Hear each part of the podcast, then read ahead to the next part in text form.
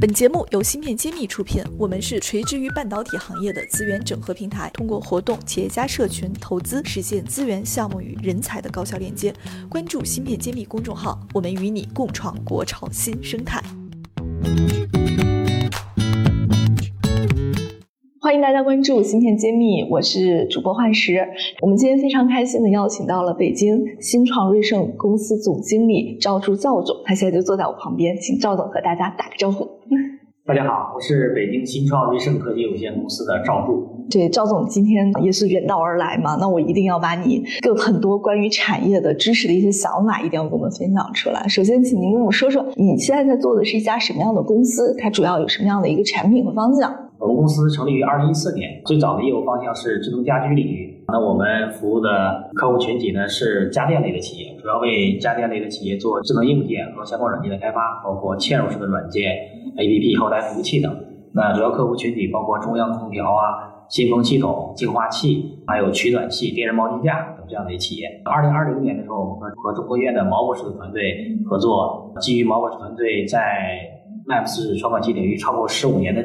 以上的这种积累，我们实现了对 MEMS 红外传感器的量产，然后同年呢实现了超过一千万个传感器的销量。从那个时候开始呢，我们开始转型这个 MEMS 传感器。从那时开始呢，我们不断的在这个传感器领域进行研发，以及拓展一些新的。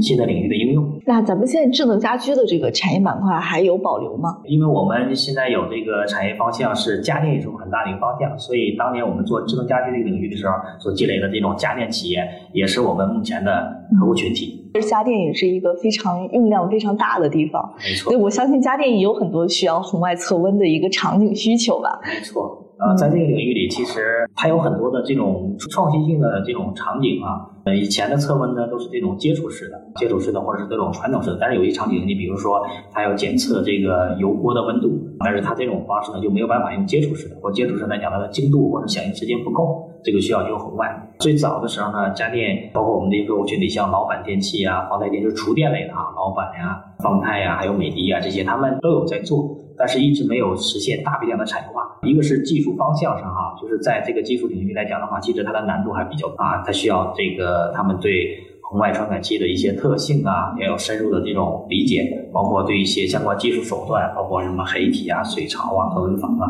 但是对这个行业不了解的，那很难去做出很好的效果，这是一方面。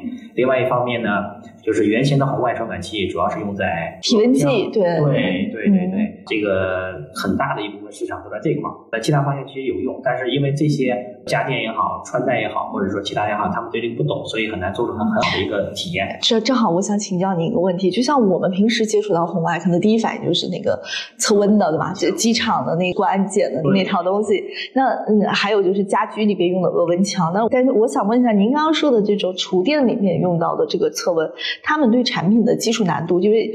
不同的场景嘛，它会有什么区别吗？还是说一套解决方案就可以都用了呢？不是的，这个就是我们跟传统的其他的这个红外直观成件也是很大的区别之一哈。比如说厨电，我们举个例子，就是厨电在抽油烟机和那个叫一体化集成灶上面。一体化灶就是什么都合在一起的抽油烟机和燃气灶啊，一体化灶。现在他们有一个我们拿到一个大的家电品牌的一个诉求，去年是他要做一个什么事情？他要检测油的温度。那它使用场景，比如说在抽油烟机上，它的距离会比较远，可能几十公分、七八十公分和五六十公分。然后呢，它要检测油的温度，它要实现一个什么样的一个场景呢？就是不同的油在烹饪过程中哈，它不同的油产生致癌物的温度点是不一样的。对啊，你比如色拉油，它可能是在两百八十度啊，它要检测，比如说在两百五十度的时候，如果菜辅料还没下去，那这样它就要联动把这个燃气灶的火力调到最小。延长这个产生致癌物的时间。那油一旦辅料和菜下去之后，油温降低，它会再联动把火调到最大。这样的话，它可以实现一个什么效果呢？就是可以保证在烹饪过程中不会产生致癌物。哦，这样大小火都不用人工调了。对，没错，这个好智能。包括抽油烟机的开关风速的调整啊，以前的时候其实也有人在做，包括美的、方太。老板电器他们有在用，但是他们用的很简单，就是一个抽油烟机的开关，而且他们现在用的传感器多数就是那种额温枪的。实际上，这种这种来讲，它没有办法做定量的测量，就是它测不出有精准的油温，它只能测升温的曲线，升温速度快或者是慢来去判断。因为以前那个传感器的市场角很大，它检测的区域高的距离下来，它检测温度会很大，所以它检测的温度实际上是油锅，甚至说整个灶台的混合场景哦，它不是精准的一个点，精准的，所以额温枪测的不准，就是也也是有这个原因，是吧？这个使用场景不一样，温枪因为它的距离比较短，而且它的温温度段它也是低。你像油温的话，最高能到三百多度，所以我们呢有很大的一个优势就是什么？基于什么？就是基于我们会针对不同的行业、不同的产品、不同的应用场景，我们会有一些定制化的解决方案，从而来满足这种特殊的需求。那这个不同的场景、不同的解决方案，是不是要做不同的这种红外传感器呀？没错，没错。哦，所以传统的是红外传感器厂家，基本上可能就两款，最多三款。那我们从开始进来，在我讲的包括家电、包括智能穿戴、包括医疗，还有工业电力这方面，我们在不同的场景下嘛，我会给客户提供这种不同的产品。这种是要基于对传感器的特性、使用场景，还有这个。它的一些最终的生产阶段的一些深刻的理解，能给出一个定制化的解决方案出来。这个行业其实目前看门槛还是比较高，永远不是我们早些年想到的这个这几年疫情的这种红外的一个探头的一个市场。对，已经对它的使用范围很广，但是包括国外的，你像德国的呀、比利时的呀，还有日本的来讲，其实他们在这个行业上的应用呢，在国内来讲，其实他们也没有技术团队的支持。我们恰恰恰是在这方面，我们往前走了一大步，所以我们的服务链条更长。包括我们的整体决范，包括硬件、软件、算法、结构啊，甚至说后期的生产的工艺上面，我们会提供一套完整的解决方案。我这里还有一个顾虑啊，就是说东西挺好的，也很细分，但这个一旦细分下去，会不会量就小了？量小了，尤其像做芯片的，还能不能赚钱？就是你们怎么平衡这个这方面的一个选择啊？嗯，就是我们现在就是从我们二零二零年开始去转型，专注这个领域内啊，因为我是做技术出身，我喜欢在。一线喜欢在一线，我们去调研这些方向。你比如说家电，家电类来讲的话，抽油烟机现在老百姓在用，但是它只有在高端机型用，它一个月可能大概是不是还是成本有这个东西还是有点贵？成本高，对，成本高是一方面啊。另外就是它的效果其实也没做那么好。其实家电它面临的诉求是。更强的什么？它要做创新型的。过去二十年，这个房地产的这种大量的开发、大量的房屋的交付，只要交付了，这些都要去装。但是现在房地产的发展速度其实已经到了一个一定的瓶颈。那现在来讲，家电的竞争显得尤为激烈，他们都要去做创新性的应用。就我刚才讲的，就是它要我们产品上有特色，否则没人会选择它嘛，对吧？是的，是的，是的。你像抽油烟机来讲的话，每年在这个芯片领域来讲的话，大概有几千万台的销售，包括一体化灶具，还有电陶炉。还有电吹风，我前段时间刚刚在广东，在这个顺德拜访一家，也是一家主板上市的公司，他们在做这个智能电电吹风。去年有一个叫来风的电吹风的品牌，哦，对，非常国产戴森，没错，没错，没错。去年它一年销售额要接近，要大概三十多亿。它也要用到红外探头吗？我们去那家上市公司，他们之前的时候，几年前做了一款，虽然它没有大批的量产，原因有两点。第一点呢，就是它的技术做的不够的，技术体验做的不够好。就是还是刚才讲，还是有一定的门槛。第二呢，它没有解决大批量生产的问题，因为红外的这个传感器用到产品上，在产品端出厂之前，它要去做标定和校准。但是这个标定校准呢，需要它投入大量的设备。我刚才讲的，包括黑体啊，还有比如说恒温房的建设，投入是非常大的。我们现在跟传统的这个原厂橡皮来讲，就是我们会基于它的产品，它的样机出来之后，用了我们的产品，它的样机出来之后，我会在我们的实验室里边把它的热模型跑出来，然后我去出厂的时候，我会把标定全部做好。那对于我们的合作伙伴，对于客户来讲的话，它的整机产品就不需要标定。所以其实你是把它的一些检验测量的前置工作、校准的工作都给做完了。对，这样我们的粘性会更高。因为你们是红外专家，他们要学这个方向，其实也是要投入非常多的人才，还未未必能短时间的解决。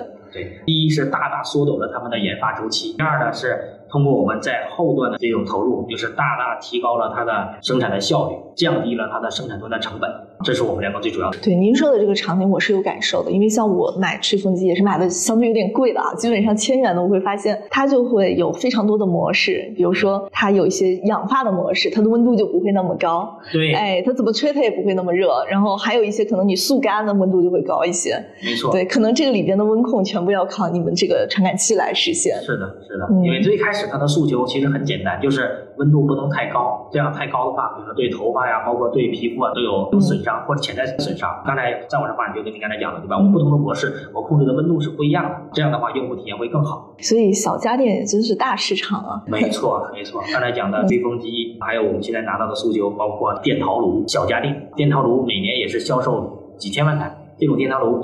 它不像过去了，过去电陶炉可能，比如说它用在商用的场景，在办公场景，比如说它烧水煮茶，现在电磁炉还可以做什么？还可以做煲仔饭，对吧？我们可以做的更智能啊，做的更智能，比如说做个小的一个 app 或者是一个小程序，对吧？在里边选不同的模式，我有不同的这种控制的这种方法。包括现在我们还要拿到，比如说多头灶，就是过去的都是燃气灶，楼顶上现在很多这种城市里边已经不通燃气了，它就是那种灶具是什么叫多头、两头或四头的，可能四头可能比如说两个电磁炉、两个电陶炉，然后这个我们做锅底的温度的精准检测，然后可以做智能的食谱。比如说我煲汤的时候，我做炖菜，我炒菜，我爆炒，然后再结合结合我刚才讲的，比如说这种健康的理念，这也都是每年都是几千万台的这样一种体量做智能的红酒柜。红酒柜里面呢，需要有恒温恒湿，去的一家公司也是行业内的隐形冠军。它的红酒柜每年主要做出口，没有两种一种，一种是做出口，一种是做内销的。出口那家它每年也是有大概大几十万台这种销售。所以我是觉得，就是在细分领域进去之后，我们我们会发现有很多我们用我们的这种技术。能够把产品做出创新性的应用，给他们去做赋能，嗯，而且这个市场体量很大，是很大。而且红外，其实我觉得最早的时候，家居安全也是用的是红外探头嘛，像有这种家里装那种红外的，看人有没有进来。当然，现在有也摄像头可能是更好的方案。对对，您说的那种叫 PR，叫红外热视电，哎，对对，移动的。对对对，我们这种是呢，也是红外。红外的另外一个新闻就是我们能够检测出温度。其实这个领域，我相信市场一定很大。那您也是技术背景出身。啊，所以我想问问，像你们做的这个东西，怎么和市场上其他的竞争对手做区别？就是从商业模式上也好，或者是从产品定义的角度上也好，有没有什么独到的点？有两点吧，主要有两点吧。第一点呢，我觉得就是我们在技术上面，技术上面，其实之前的这个红外的这种热电力传感器呢，都是传统的这种技术。那我们其实来讲的话，我们现在这个所有的红外的传感器，包括热电堆的，包括温湿度的，包括气体的，包括后续一系列的，我们都会用到一个叫。纳米森林的工艺，纳米森林工艺这个词能不能给我们解释一下？纳米森林是这样的，就是它是在这个技术呢，是毛博士他在北大读博士的时候呢，他是偶偶然一次做实验的时候，呢发现，就是一个工艺没有控制好，它是在这个硅基的表面，在芯片的表面，它生长出像不同规则、不同形状的这种稀疏度都不一样的这种小柱子，一根一根一根一根的。但是他通过测试发现什么？就是这种结构和工艺呢？对一些特定光谱的吸收，它有很好的效果。后来呢，他就他就想，哎，那如果说有这种特定的光谱的吸收，那我能不能控制这种工艺？比如说，我让它的大小长到多少、多高，粗细长到多少，然后吸吸收度，包括形状，包括倾斜角度，通过很多年的摸索呢，他就把这个这种工艺的控制就掌握了，从机理上把它研究清楚了，掌握了这种工艺。然后通过最早期的拉曼光谱，然后又摸索摸索清楚了，就是不同的结构、不同的形状、不同的尺寸，对不同的波段的光谱的吸收特性，然后反过来再应用再应用于不同的这种传感器的产品里面。这个纳米森林这个词呢，是毛博士首先提出来的。OK。对，首先提出来的。然后呢，当年也是作为一个专有名词被收录了。OK。然后他在这方面的专利有上百项的这种专利和论文，而且影响因子非常高，最高的一篇是 SCI 的论文，影响因子十九点几。接近二十，非常非常高，包括业内的，包括英国的、加拿大的、美国的很多一些，包括韩国的很多一些从业的这些 MAPS 的传感器这些学者哈和教授，对他这个东西也进行了研究，而且给出了很高的评价。也就是说，都认可这个思路去指导他们实现了。对，而且我们在二零二二年的时候，其实已经实现了产业化。嗯，刚才讲的销实现了超千万颗的一种销售。嗯啊，就是用了这个技术工艺。用了这个技术工艺，用了这种技术工艺，相比于传统的来讲的话，我们在精度、灵敏度、一致性上得到了大幅的提升。这是说这个是在技术上啊，那是我们的一个优势。第二点呢，就是在运营上，其实刚才我也已经已已经提到了，再去这个提炼一下，就是我们除了拥有一个超过十五年的 MAPS 的研发团队，还有一个超过十五年的嵌入式的研发团队，所以我们的服务链条很长。传统的这种企业来讲的话，无论是国内的自己做的，还是有一些这种原厂，其实它是从国外买的晶圆回来之后就封装，封装完之后直接就销售了。那对于合作伙伴来讲的话，其实我刚才讲的，其实我们跑这些客户有一些两三年、三四年之前就已经拿到了一些器件的这种这种样品，但是他自己看完过之后发现，就怎么做都做不出想要的效果。这就是我刚才讲的很多传感器的原厂的模式，他们就是以前就封装，封装完就卖。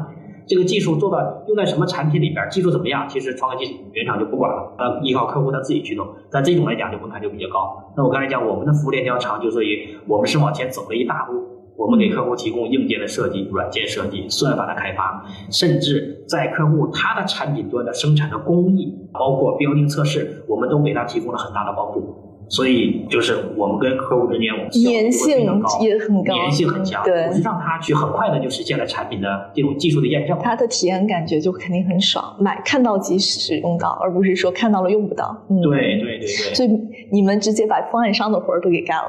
原先在国内，比如说艾瑞也好，艾弗利也好，大林大也好，对吧？他们那种，它虽然是它是一个贸易公司，它是代理的芯片，但是它有大量的研发人员做开发，比如说驱动的开发、硬件的设计。然后他把这些做好之后提供给客户，他最终他是卖，他就卖这个器件。但是我们其实相当于我们自己再加上把大连大或者是艾瑞这种 FD 的，把他的那部分做开发的这部分放到我们自己团队里面。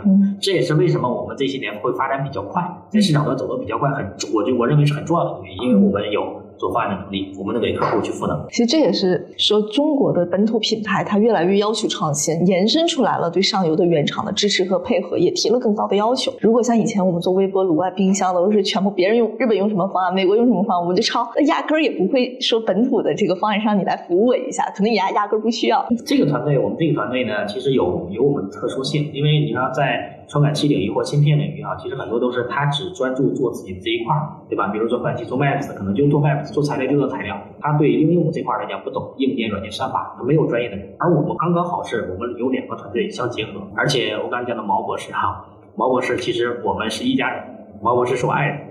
哦。啊，你你这个这个比别人有先天然的优势，因为他在后端去做好这种基础的研发啊，而且我对他也是特别的信任，特别的认可。他做研发确实是他做的非常好，然后呢，他能做基础的研究，他做技术研究后，我来做产业化啊，我来做产业化。你们是产学研转化的一个标杆，没错，不能说标杆，但我觉得是一个很好的结合啊，很好的结合。至少现在产品已经量产了，有客户有美誉度了，所以我觉得这已经是一个样板已经走成的一个阶段了。那下一步。呢，就是我们如果展开远一点啊，就是我们可能说前面创业二点零阶阶段已经结束，一点零是这个智能家居，二点零是 MEMS 传感器。那再往下走五到十年，您的这个蓝图和规划能不能分享一下？呃，未来五到十年哈，其实国内的传感器领域发展起步比较晚，起步比较晚，很多领域其实都开始处于一个起步的阶段，还有在深入的研究。但未来十年呢？我觉得对中国的这种 MAPS 传感器领域的这种从业者，我觉得是未来会是最好的十年，也会是最激烈的十年。为什么这么说呢？因为美国和欧洲的对我们的技术的封锁，哈，那我觉得让我们看清了一个事实，就是我们只有走这种产业报国的这种道路，走出自己的道路，不能存在这个其他的幻想。那国产替代，呃，对我们来最最大的一个机会就是国产替代。第二个就是中国在传感器领域的这种消费。在全球占比超过百分之五十，也就为我们提供了一个巨大的空间。所以说，在未来五到十年，我觉得是我们最好的一个阶段。那我们公司呢，是一家 MEMS 的创新型的企业。在未来呢，我们的整个的产品方向呢，是进行一个传感器矩阵的布局，不是说像一些其他的那个，比如说有一些传感器的企业，就是它比如说可能就只做气体的，对吧？或者是只做压力的。那我们未来的五年，我们会持续的在 MEMS 的红外的。从外面从外车温传感器、温湿度传感器、气体传感器以及陀螺仪等方面进行精研和深耕，这是我们未来五年到十年的这样的一个计划。丰富了更多的一个产品线。我们这边所每一条线进去之后，其实都是我们在市场团队在前端对行业、对产品、对未来发展进行深入调研之后。我们才会进去的，有需求来引导出研发。对，没错。那现在管这样的公司，有没有觉得需要想对外倡导什么样的一个资源，或者倡导什么样的合作？因为你今天也在我们的芯片揭秘栏目嘛，我们也非常愿意搭建这样的平台，所以您可以呼吁一下，有没有什么样的需求？就刚才讲哈，其实美国的制裁和封锁啊，让我们看清了一个现实，就是我们未来就是要走一个产业报国的自自己发展的道路啊。我中国的发展未必要重走。美国的这种道路，我觉得中国在传 MEMS 传感器领域的发展，无论是设备还是传感器这块，我觉得可能是一个跳跃式的发展。刚才讲了，国产替代给我们提供了这种天时，巨大的消费市场为我们提供了地利。在这个行业，我希望就是我们业内同行啊，其实在应用端存在大量的机会。我希望我们同行能够携手共进，共创一个人和。非常非常好，在您描绘的蓝图里，我觉得如果是这样的，中国的这种自主科技产业的发展，应该已经是到了一个非常成熟，大家都能各司其职，然后。后产业链能协同分工，我觉得应该是一个很值得期待的一个时刻。对对对，因为有这样的一个积累，还有就是你这样的一个高速发展的一个机遇，我觉得。在未来几年，就可能是要实现一个叫破茧成蝶的这样的一个阶段。好，我们预祝赵总和您带领的公司能够实现你所倡导的一个梦想，也非常期待你们能在后续的时间里，如果有极大的这个想法，也可以欢迎再回来我们芯片揭秘做客，再跟我们分享。谢谢赵总。我是北京新创科技有限公司的赵树，我在芯片揭秘等着你。揭秘汇聚精英智慧，打造 IC 人专属发声平台，传播专业知识，科普芯片魅力，剖析产业热点，揭秘行业发展趋势。我是主播幻石，我是主讲人谢志峰，欢迎大家关注芯片揭秘。